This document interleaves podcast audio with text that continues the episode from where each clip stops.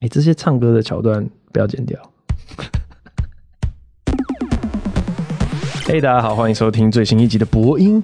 以后这个节目调性就是这个样子，一集闲聊，然后闲聊的主题就会天南地北。反正我找到一个我觉得蛮有趣的主题，我就会跟大家聊聊看。然后另外一集呢，就会找一个喜剧演员，然后我们可能会聊一些跟喜剧有关的事情。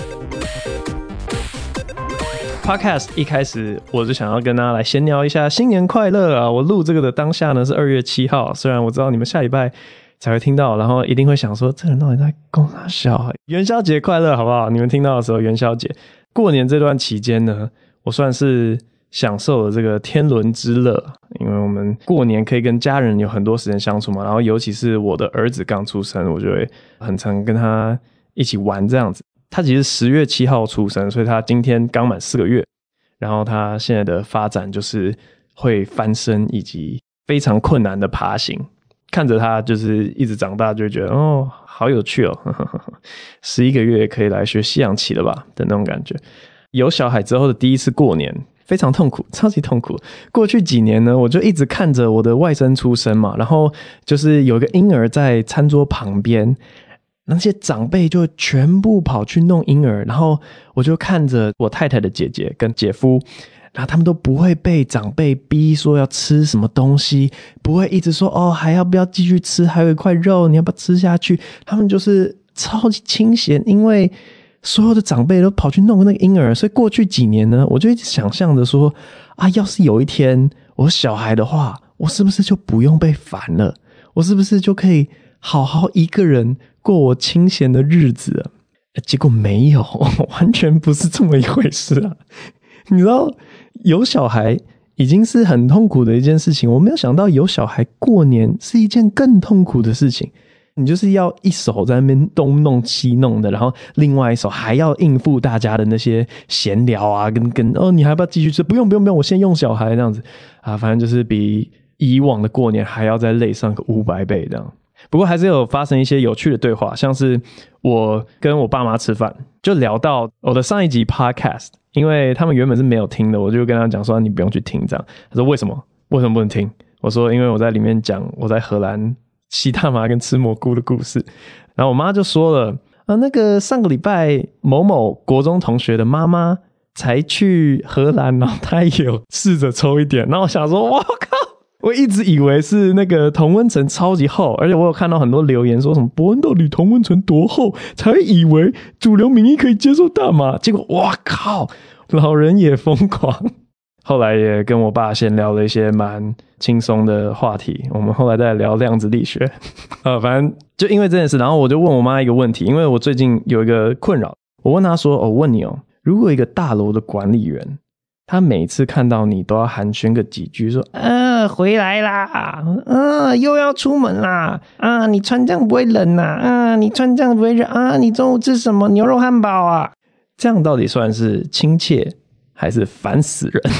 我妈就说：“哦，要是我的话，一定会觉得很烦。”然后说：“对啊，还以为只有我觉得他超烦的，因为我现在住一个那个社区大楼，我以前都是住公寓，然后现在。”搬到一个社区大楼，那社区大楼就有管委会以及一个大楼的管理员。然后我真的是觉得那个管理员好烦呢、你知道他烦到什么程度吗？我跟我老婆私底下叫他的绰号就是烦。我 每次拿完包裹回到家里面，我老婆就会说：“阿凡刚跟你讲什么？”他就是问我说：“穿这样冷不冷啊？” 然后我就一直觉得是我的问题，因为大楼的 LINE 群组，所有人都说：“哦，管理员好亲切哦，哦，好会找话题聊。”我就觉得。不要烦我！我每次都忍着我的怒火。就假如说我拿 Uber Eats，对不对？他就说：“啊，你今天又吃汉堡啊！”然后我就忍。我说：“哎，对啊，这家很好吃。”那我先上去了。然后忍着我的怒火，到进了电梯之后，就开始捶墙壁：“关你屁事！关你屁事！我吃汉堡关你屁事！”然后后来，我后来发现 他的桌子看得到那个电梯的摄影机。好，没事，反正就是我不懂为什么要这样子去干涉别人的生活，然后我就想说，奇怪了，是我不习惯过群居生活吗？我一直认为人是独居的动物，你知道吗？因为从国小开始，我就说我当农夫，过自给自足的生活，我不要跟任何的人类有任何的交流。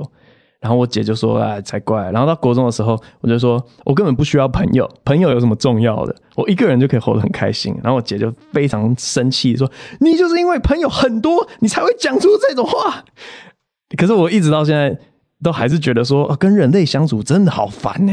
三级警戒的时候啊，好快乐哦！我每天拍鸟、下西洋棋、研究棋谱，我非常适合退休，你知道吗？别人就会讲说：“哦，你现在不是讲那个喜剧，你要都面对很多观众，面对很多人类，你怎么不喜欢人类？”我站在台上的原因，就是因为可以跟你们离得很远。我真的是当初失策了。我原本以为台北都不会有出现这种所谓很亲切的行为。我非常享受都市，就是因为给我那个都市人的冷漠。拜托，我如果想要跟你互动的话，我不会住在台北。拜托，不要再跟我讲话了。然后切入今天的那个算是主题好了，就是我想要聊管委会这个东西。因为以前我住公寓里面是没有管委会，我不太理解是什么样的人会想要。主动投入参与管委会，我认真不懂。你人生没有别的事情好做吗？Why？我爸以前是管委，他就是类似猜拳猜输的那种。真的觉得我没有办法跟会主动参加管委会的人当朋友，绝对无法。假如说你的那个字界上面，你就说：“哎、欸，大家好，我是平常投入社区大楼的管委会。”除非后面挂号说我猜拳猜输了，我就觉得啊，自己人这操，这好笑的。可是管理别人的生活是我一直无法想象，然后跟我一开始讲到的一样，就我一直很排斥管闲事的人。假如说吃团圆饭，你自己吃饱就好了，不要关心别人有没有吃饱，拜托，管好你自己就好了。管委会也是一样，就是我住在这栋大楼，我只求。我可以点我的 Uber，我保证我不把垃圾放在任何的地方，我保证不会去弄到你们其他人的公共设施，不要来烦我。我只有这么一个小小的心愿而已。但反正我们这栋楼呢，之前管委会非常的精彩，然后发现每一栋大楼都有很奇怪的邻居或管委。好，反正我们这栋大楼的故事是这样子的。这个话说啊，要从走廊间能不能堆放东西这个规定开始。好，我知道消防法规是说不行啊，原因就是因为在逃生的时候呢，你在楼梯间或者任何的走廊，你堆放杂物的话，会妨碍别人逃生嘛，也有可能会烧得更旺嘛，所以不可以做这件事。所以如果是我，我的角度就会说，这个是规定，如果你违反这规定，并且妨碍到我的生活，我就会去干涉你。我我现在住的楼层蛮高的嘛，我住在十楼，那我如果逃生路线堆满杂物，我就会。啊，好，但我们这一栋呢，有一个非常低楼层的住户，我太太叫我不要讲，但是他就住二楼的，OK，反正住二楼的，特别激动。我们一层楼有六个住户，住二楼的某一个住户呢，照理来说，二楼逃生，你不就是从二楼然后走楼梯到一楼，拜拜闪人就没事了吗？就不关你的事了吗？但是这个住户不一样哦，他会从二楼开始往上检查，挨家挨户的叮咛说，哎。你这个公共空间不可以堆放杂物哦，即便他一辈子都不会走那个楼梯往上，他也会管你有没有在你自己的走廊以及楼梯间堆放杂物。这是我不能理解的。你时间太多吗？你财富自由了吗？你没有兴趣吗？你没有别的方法消磨你的时间吗？我可以理解就是真的，如果妨害到你的权益的话，你可以去争取这件事。好比说我以前没有开车的时候。我也不会觉得路边违停的人怎么样啊，但我开车之后，我超讨厌违停，因为我们家的那条巷子非常非常的窄，然后再加上这些违停载下去，我车子根本就通过不了，巴不得全部检举一轮。而且我们那个巷子还真的有够夸张的，他们会把那个路上的红线自己用油漆涂成黑色的，我靠！然后我们这栋的管委发挥过唯一的用处，就是去跟里长讲说：“哎，那个红线被别人涂成黑线，然后他们又重新粉刷了一次红线，给它涂下去，然后让这些违停仔全部无地自容。”这个是管委做出来的一个德政，我就觉得 yes，因为他改善了我的生活。哦，但刚刚那个二楼的那户啊，他去管别人家堆放杂物这件事，是在他当上管委之前。后来呢，他当上管委之后呢，开始变本加厉，他会。偷调监视器画面，调的时间点是非常诡异的，就是那种午夜过后，可能两点到四点，他要看哪些人在出入。大家都觉得很奇怪嘛，就这个显然是有点 creepy 啊，你在窥探别人的生活还是什么鬼的。所以后来呢，有一个人他就发起了联署，把这个官委给罢免掉。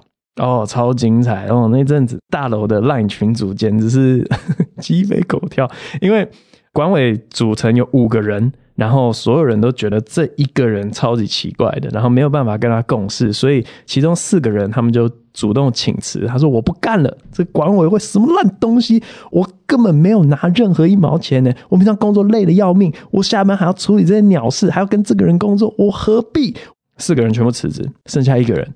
然后他就说：“当初我选上管委，想必是大家赋予我重任，我一定得把这个任务给完成。”结果整栋楼的人就联署要把他罢免掉。后来呢，在我们的电梯里面有一个开会记录公告那天的议会流程，我觉得非常非常的好笑，因为它有两条。第一条就是因为大楼的住户超过半数联署通过罢免叉叉委员。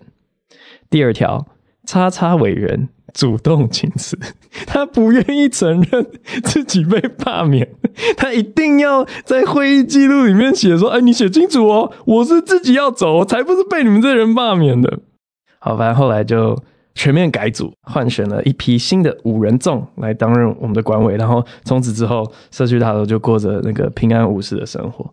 但我只是觉得说，为什么啊？为什么有人会喜欢干涉别人的生活啊？我我真心不懂哎。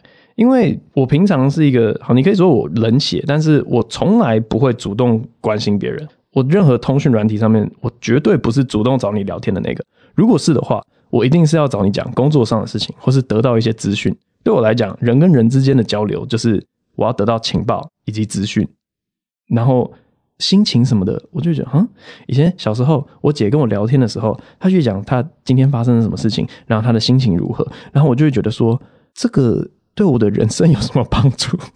对于别人的人生，我一点毛兴趣都没有，所以我不理解为什么有人可以管这么多啊！反正过年期间，我就一直在问亲戚嘛，就问说：“你有办法理解这个人怎么管这么多吗？”然后得到一个答案，就是通常啊，他就是在自己的人生里面已经没有得到什么成就感了，所以他要紧抓着一些非常不重要的小事物。来得到成就感，就是这样子嘛，你就给他嘛，已经已经够可怜了，这样。然后就说 OK，好好好好好。但我开始思考，这种人到底我们要怎么去称呼他？这个是我以前到现在一直有的一个想法，就是当我们有办法用语言很简短而且明确的骂一个人的时候，啊，通常是名词更有力量来骂一个人的时候，可以更让人理解到他的行为如何的不对。就好比说“鸡婆”这个词。我觉得“鸡婆”这个词呢，已经有点失传了，对不对？大家现在听到“鸡婆”会觉得，嗯，好九零年代、两千年初期的一个词哦，谁现在还会讲“鸡婆”啊？可是不不不不不，各位，我们要让“鸡婆”这个词复兴起来，因为如果它失传的话，我们以后没有办法来形容这样的行为。要骂他的时候说：“你怎么这么爱多管闲事？”哦，超多字，超没力道。你不要那么鸡婆好不好啊？他马上就知道哦，对对对，哦，我是鸡婆，我很讨厌。对不起，我不当鸡婆。我以前是这样觉得，就是英文里面有很多字，然后中文里面没有那个概念。举个例子好了，patronizing，patronizing 的意思就是说我故意对你好一点，但其实我在心里面是在贬低你的。好比说，我觉得你理解能力低弱，所以故意放慢语速来让你理解。假如说有人这样子跟我讲话，我就说你他妈的不要瞧不起人呐！我听得懂啊，讲快一点呐！或是以前我最受不了就是大学教授，然后他们上课会一直重复，一直重复，因为有人是跟不上的，但跟得上的人就会觉得你不用这样子瞧不起人。他的外显行为看起来是体贴的，但实际上背后的原因是因为他瞧不起你。这个行为就叫做 patronizing。那中文没有一个这样子的词或者概念，所以当别人在这样对你的时候，你没办法快速的让他理解说不要 patronize 我，或是像 entitled，entitled 这个字呢，翻成中文，我自己觉得最贴切的翻译叫做觉得全世界都欠你的。讲起来超冗长。但是一个很 entitled 的人，他就是会觉得说，哎、我本来就应该要得到这些东西啊！我我今天来录 podcast，你本来就要帮我准备好水啊！然后当你没准备好水的时候，他就会觉得，哎、奇怪，你怎么会没帮我准备好？这是一个非常 self entitled person 啊，中文没有这样的一个词，所以当一个人，假如说他进来录 podcast，然后你没有帮他放水，然后他一副你欠他八百万的样子，你要怎么去骂这样的人？你说，你不要那么鸡掰啊！我现在帮你倒一杯水就好了。就是你只能讲这种很笼统，那鸡掰指的是到底是什么呢？所以我就觉得说，语言里面需要有这种非常精确的骂人的词，这样我们才可以对于讨厌的行为来做一个非常有效的遏制。假如说你语言里面有这个词的话，你那个国家就会比较少这种人，因为他们受到了言语的攻击，知道说啊，我不可以这样子。但是你如果缺少这个词的话，这一类型的人就会层出不穷。然后我觉得“鸡婆”这个词是该回来了。好了，大概就分享到这里。我们来看一下最近的 Q&A 哈，因为上一集其实是我们过年前录的，所以累积到现在非常非常多的 Q&A 哦。OK 啊。Sky 二七五二零二一一，这个人问了非常多的问题。他问说：“自认为是深度老粉来支援 QA。第一，在中文语境上，一个结构完整的笑话也可能无法令人发笑或效果不彰的体认。”问号？咦，这个。你是讲中文的吗？好，第二，在段子与公关操作中有意识的执行哪些社会实验，产生化学效应又是多少是预期到，多少是意外的？OK，好，第三，你现在的段子跟演绎方式跟过去明显有别，做了哪些改变？其中相较于国外，在台湾的实行效果如何？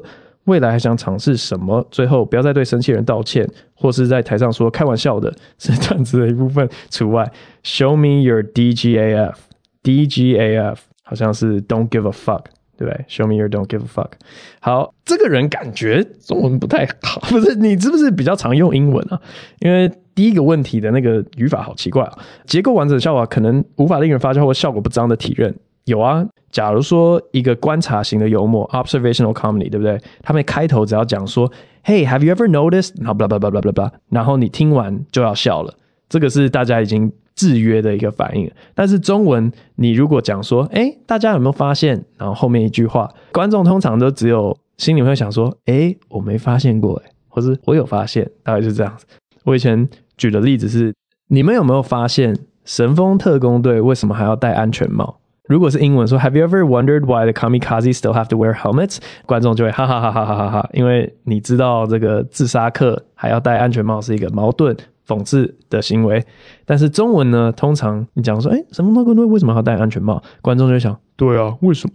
是不是因为他要执行任务之前，任务成功之前，他不想要失败，所以他必须把安全帽给戴着？不对，不对，没有要你想，好不好？后面要加一个吐槽。哎，你有没有想过神风特工队为什么还要戴安全帽？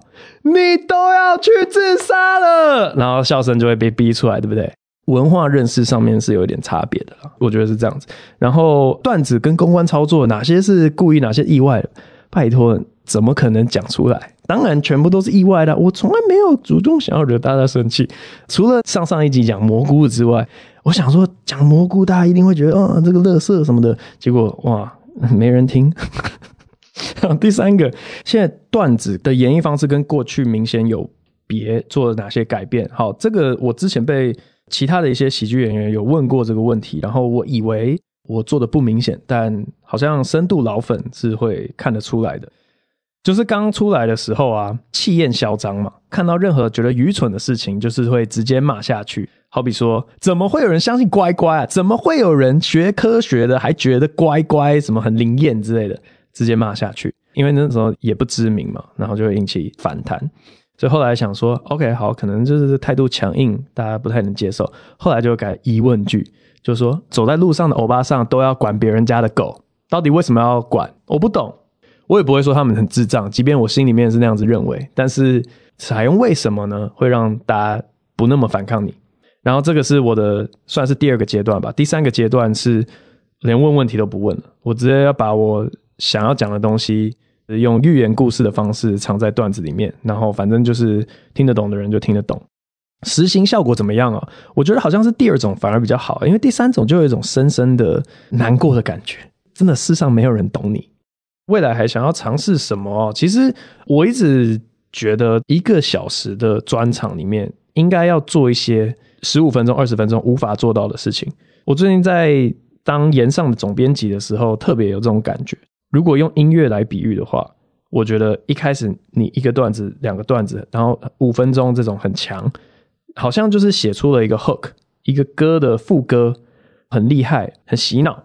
可是将来呢，你是要写出更长的东西，你要写出完整的一首歌，然后到了整个小时的时候，尤其是像现在炎上各个不同的表演者有各种不一样的个性，然后要调配每个人的前后呼应，以及他们的就是配球怎么样啊，配速怎么样？我真的觉得我最近有一种在写交响乐的感觉。以前小时候听交响乐就觉得哇，那个作曲家怎么可能在脑中？有这么多的乐器的想象，以及把它全部写下来，让那些乐器相辅相成。可是现在写这种大型一个小时以上的的场子的时候，我真的就会觉得说，哇，我我在写交响乐啊！所以就是会想要尝试在更长篇幅的表演当中去做到一些更多层次的东西。啊，讲得很空泛，但就这样。五星锤锤，这个人叫做豪棒棒油，他问说：“可以加入付费会员听没有消音过的吗？”好，这个想要听的是台北小子里面我们到底消音了哪些人名？哈，绝对没有这种版本，就是不要让大家知道。哎、欸，后来一堆不是我们消音的人都跳出来说：“哎、那个我觉得就是在讲我，然后我都不是在讲这些人，可见的这个现象之严重啊！”所以呃。没有没有要解除那个消音的意思。大家如果都觉得在讲自己，那这个圈子就会进步。OK，兔子兔子是兔子，他问听完蘑菇的经历觉得太酷了，不问之后还想尝试什么毒品吗？我好像看到另外一个留言有问我说想不想尝试 LSD 这样。我对 LSD 其实没有了解，然后就跑去 Google 一下，看到说好像加州快要合法 LSD 吗，然后做了一些背景调查，就说这个东西也没有那种。生理成瘾的现象，反正跟蘑菇蛮像的这样子。啊，如果是这样子的话，在合法的地方会想要尝试看看。好，这个人叫阿姨五十一，你该不会五十一岁吧？他叫自己史黛拉姨哦，好像死掉了是卖饼干的。奇怪奇怪，我上周有留言提问呢，是不是问题太智障被略过？没，一定不是，一定是我这样子乱滑，然后我没看到而已。英文很烂，可以去听英文 Open Mic 吗？听英文 Open Mic 可以让英语进步吗？那、啊、如果暂时不约 Jim，可以先约阿秋。毕竟阿秋在夜夜秀最辛苦的时候，贡献许多干货。OK，好，英文很烂，可以决定 Open Mic 吗？呃，身为场地经营者，当然来啊！哇，这个你只要喝了够多的酒，任何笑话你都会觉得好笑的。但听英语 Open Mic 可以让英文进步吗？就是会让你很熟悉一些口语化的字啊，像是 fuck 啊、shit 之类的，会不断重复的，大概就是这些字。我不太建议，就是，因为我觉得，如果你对语言的掌握度不够的话，你一定是没有办法享受的。那我以前在法国的时候，我也有去听过法文的 stand up，我完全听不懂，也没有帮助我法文进步，所以没有那么推。约阿秋哦，是可以啊，而且我觉得他这个是 podcast 的大前辈，他应该可以负责带这个节奏。我发现每次约来宾呢，就会变成他们的节奏以及形状这样子，所以我们可以来感受一下台北罗汉脚的威力。好，瓜吉斜杠这么多，请问用一个喜剧演员的角度，瓜吉算得上是称职的喜剧演员吗？哦，这个是蛮引起争议的一个问题耶。很多人会问我说，你怎么定义喜剧演员？我为了省事情呢，我给的答案非常的简单。你可以靠这个赚钱以及维生的话，你就是啊。你如果不是靠这个的话，那你就是来打工的。然后这个是学人讲过的一个理论，我觉得非常有道理，就是打篮球的人。不会因为他周末去打了几场球，就说我是个篮球员，没有人这样子，一定是打球为生的才叫篮球员嘛。比较像是一个兴趣性质的，你可以说我平常有在玩喜剧，那这个就会蛮中立的。这样，那我们就不用去定义什么叫做喜剧演员，然后称不称职这样。下面这个人负评不够听，然后他就 Stella 廖，这该不会又是同一个时代啦阿姨吧？三零三零三零哦，不对不对，这个应该三十岁是吗？可不可以一周有两集？会不会蹦恰恰票卖完就没有了？哦哦，在讲 podcast，我其实每个礼拜都很兴奋的想要来录这东西，因为在公司的缺点就是没有人让我讲话，因为他们就觉得说，呃，郑博你只要一讲话一定会出事情，所以我没有让你讲话。殊不知根本没有人想过每次出事情的那些言论呢，除了郑南榕那次例外，每次出事情的影片啊，都嘛有经过什么公司的 QC 啊，大家在公司里面看了也都觉得 OK 啊，这个东西发出去还不是出事情，然后就在那全部禁止我直播，说你千万不可以直播啊，那个直播出去的东西都收不回来了，打翻的水一样啊，哦，对，所以我最期待就是录 Podcast，因为我可以讲很多的话，可不可以一周两集呢？我甚至是喜欢录这个东西到，我有考虑过一周两集，然后又因为我对这个 podcast 想象，现在不是已经在走一个稍微双轨制了吗？就是有一集是跟喜剧演员在聊稍微喜剧的东西，然后一集是我在闲聊。我就想说，那这样很想要听闲聊的人，不就两个礼拜才能听到一次我闲聊？不知道之后比较没事的时候可以啦，但现在要用一些什么演上，还有我的有趣的演讲，已经忙到翻天了，还有儿子，然后你还要我一个礼拜录两集这个。呃，暂时先不要，谢谢。嗯嗯嗯嗯，阿姆斯特丹之旅也太有趣，请问伯恩，所谓的 bad trip 是会怎样？周遭的朋友遇过吗？呃，我的朋友不确定有没有遇过，但 bad trip 好像就是会很像 panic attack 恐慌症发作，你会无法控制你自己。如果不知道恐慌症是什么的话，请参考钢铁人三，他在这个复仇者二之后。他就是在那边心跳很快嘛，然后躲在角落嘛，无法振作嘛。大概 bad trip 好像是会这样子的。嗯嗯嗯嗯嗯嗯嗯嗯嗯，这个 Sean 六二五。他打了一个句点，然后问说：“咖啡是什么暗号吗？” 没有，咖啡不是暗号，咖啡就是咖啡啦。他一定有跑去想说：“诶，那个阿姆斯特丹的 coffee shop 就是卖大麻，所以咖啡是不是？啊不是啊，就是喝咖啡啦。”然后我想要稍微回应一下，很多人说什么你一个人在这边自己讲，然后自己干笑，你不会觉得尴尬吗？我真的想回应，干你老母啊！到底尴尬在哪里啊？从小到大，我就是会一个人在房间，以及我放学下课回家的路上。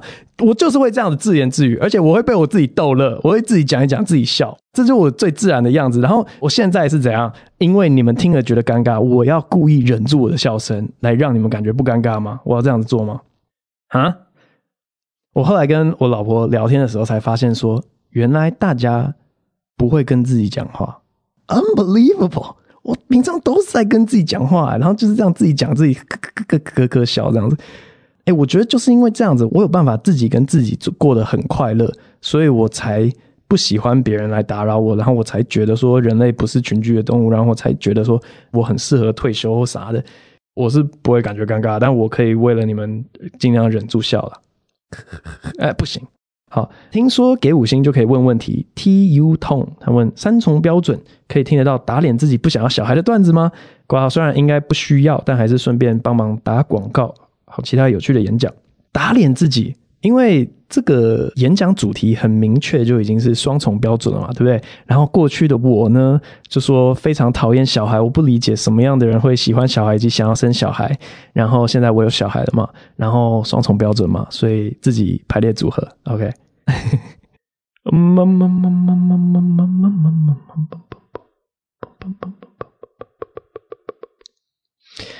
不问五星推推推，这个人叫推推推，然后留了一个大腿的 emoji。I got you，推推推推推推。OK，请问博斯负债五百万那时候心境是如何呢？祝演讲买票买票下下轿，老婆孩子健健康康。五星推推。好，博斯那时候负债五百万的时候心境是如何？哎，现在回想起来，那个时候很猛哎。怎么会对自己这么有信心啊？我现在现在想起来都觉得好恐怖哦。现在萨泰尔的那个银行存款啊，只要低于随便乱讲啊，就是哎，真的是随便乱讲啊，大家就听听就好。低于五百万，我们就会开始恐慌，说哦，公司要倒了，怎么办啊？发不出薪水了。可是那个时候是跟别人借三百万，然后一度亏五百万，然后都觉得没事，哦，这个应该赚得回来吧？不能笑，干你娘，就是。那个时候为什么胆子这么大？无法想象诶，反正那个时候真的不觉得怎么样，但现在回头想想，觉得好恐怖哦。嗯哼，原来蘑菇很有趣。上海自来水来自海上，因为社会舆论关系，平时听到毒品都有着不好的刻板印象。听完博恩分享后，我就蛮好奇，如果把蘑菇给忧郁症患者食用的话，是否能帮助他们短暂跳脱现实，改善忧郁症症状呢？啊、我不知道这题的答案。不过你这个想法非常有这个实验家的精神，因为任何的科学实验前提，他们的虚无假设 H 零，No hypothesis 就是这样子出来的。大家就是一个狂想说，哎哎哎，助教过来一下，我有个有趣的想法，我讲给你听。如果给忧郁症患者吃蘑菇的话，你觉得有没有办法改善？我们来试试看。哎，好哎，申请补助喽。然后大家就会去做这样子的一个实验。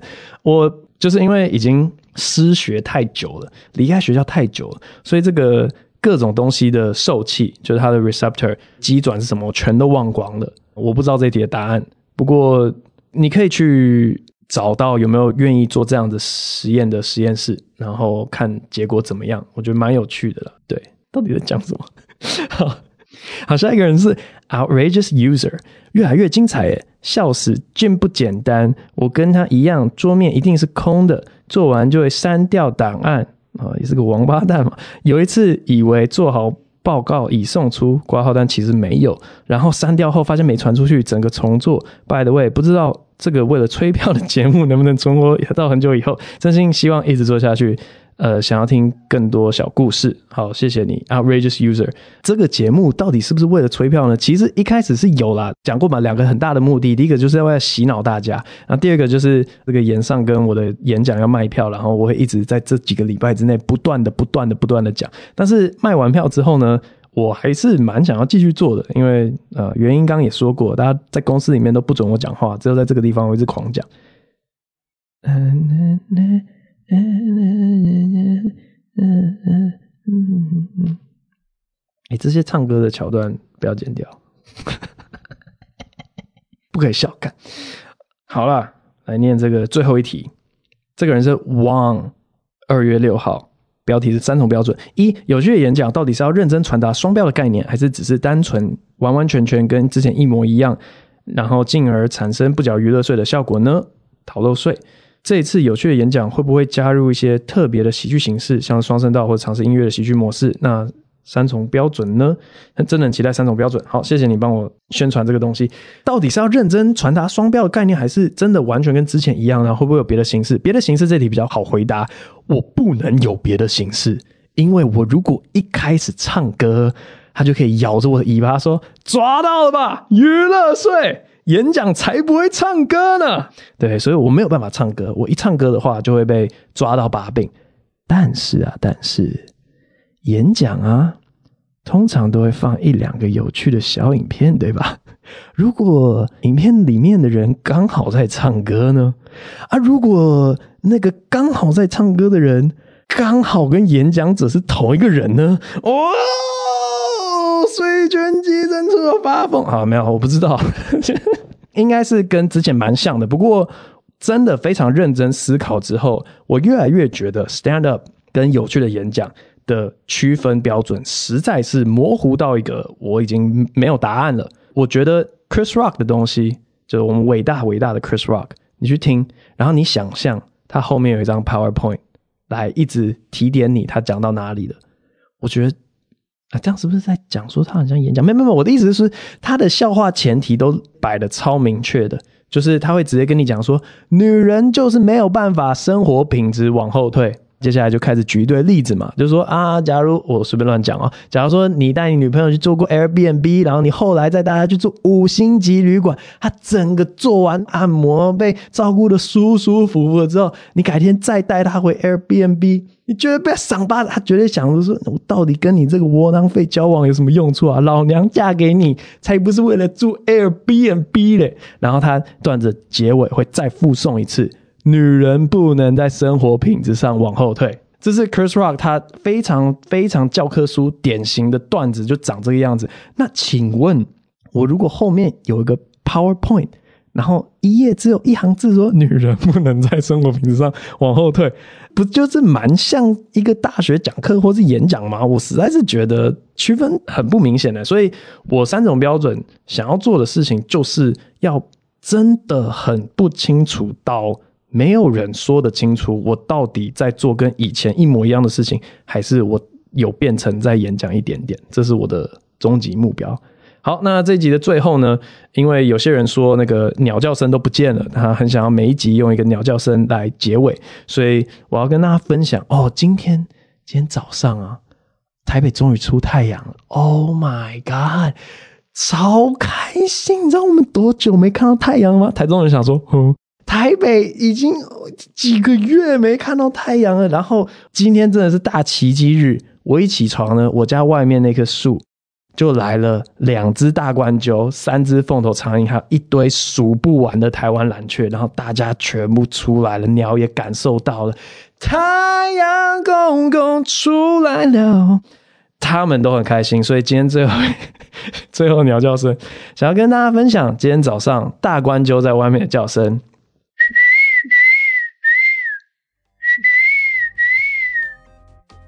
好，今天这期就到这里，感谢各位，我不能再笑了。